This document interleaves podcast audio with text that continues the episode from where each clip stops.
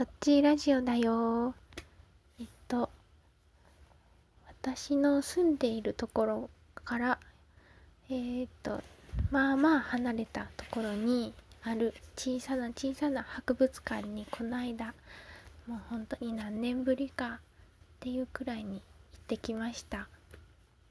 そこは地質に特化したところでうんと化石とかいっぱい置いてあってとても楽しかったです。まあそんな化石とかそういう地質とかは本当に全く知識がないですけどでもそういう石を見るのって好きだったなって小さい頃の思い出とかを思い出しました。まあその博物館にはちっちゃい時に行って行ったことはあったんですけど今回大人になっていくとまた面白かったです。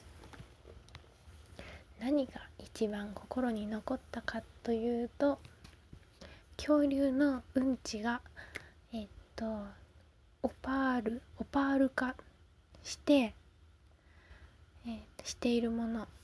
あとは亀のうんちが石化してなんか化石にみたいになってるもの。あとはアンモナイトがオパール化して虹色の光沢になってる もの。テカテカの。うん。とかかな。そうすごく綺麗でした。本当にあのねもう恐竜のうんこって書いてるけど綺麗なんですよね。すごく。あいいなって思いました。私も、うん、もしできることならオパールを身につけることは、うん、できないかもしれないけど自然にお願いをして大自然にお願いをして私の骨か何かを何億年後かにオパールにしてもらいたいなーなんてちょっと冗談めかしても思いました。そうすごく綺麗でした。でまあその化石の以外にも普通になんかいろんなルビーの原石とかがあってもううひょいって感じでした。うひょい綺麗だって。綺麗欲しい。欲しいって思いました。うん。あのそう私ドラマえっ、と「ルパンの娘」最近見てるんですけどなんかあルパンの娘に出てくるお母さんがもしこれを見たら「あなたこれ欲しいわ」って言ってるだろうななんて思いました。そういうのを想像しながらうわーいいなって思いました。そうくるくるくるくる回るショーケースの中にそういうちょっと高価な貴重な化石があってじーっと見てました、うん、そうだからなんかすごい面白かったんです。うん。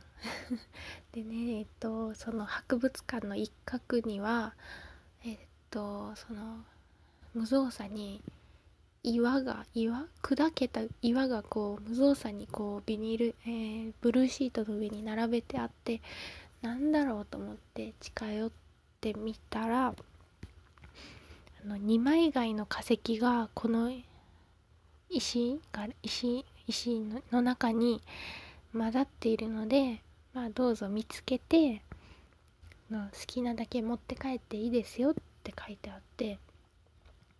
でまあなんかちょっともう掘り尽くされていたような感じだったのでまあないだろうと思いながらこう見てみたら意外に結構もうガラガラガラガラたくさん二枚貝の化石が見つかってちょっと楽しかったです、うん、大興奮。まあそんなに化石に興味ある子じゃないんだけどなんかあるとうわすごいって思いました。うん、目の前に何億年前かわからないけど生きてた。貝殻がいるって思ったらうひょーいってなりました。そしてまあ1個持って帰りました。うん面白かったな。あとはいろいろうんいろいろ見ました。うんいろいろあったよ。いろいろまあそんな感じで展示を見て大興奮のままあの売店に突入したらもう もう全部欲しくなる。うひょーいって。うひょーいアンモナイトだうわ欲しいなとか。もうすごいあの有名な宝石ではないけど綺麗な石の結晶とか売ってあってそれも結構お手頃な値段のものもあってまあちょっと高いものもあったけど結構手の届くようなものがたくさんあってもうもうマジマジモードで品定品定めをしたことでした。うん、のアンモナイトがなんかねアンモナイトの化石も500円とかであるしなんかね宝解石だったかな？宝解石だったと思うけどっていう綺麗なえっ、と石もあったしもうすごく楽しかったです。うん。で私はですね 1600円くらいで、と鉄の隕石を買いました。うんなんかえこれ本当に隕石かなと思って。もうちっちゃい5ミリ5ミリ 1, 1センチくらいの小さな粒なんですけど、まあ、鉄隕石と石隕石と2種類あってうん石隕石はなんか石って書いてるより鉄がいいかなと思って鉄にしました。そうだからそう鉄隕石。もうちょびっとでもいいからそういうものが欲しかったなと思って買いました。そうだから後悔はしてないです。うんだから私のねコレクションの無造作に入れてる引き出しに今隕石がいます。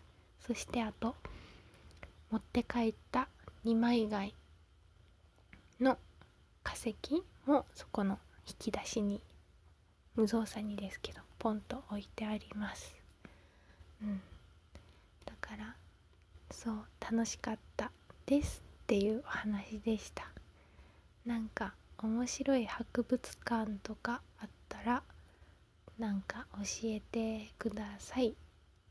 うん。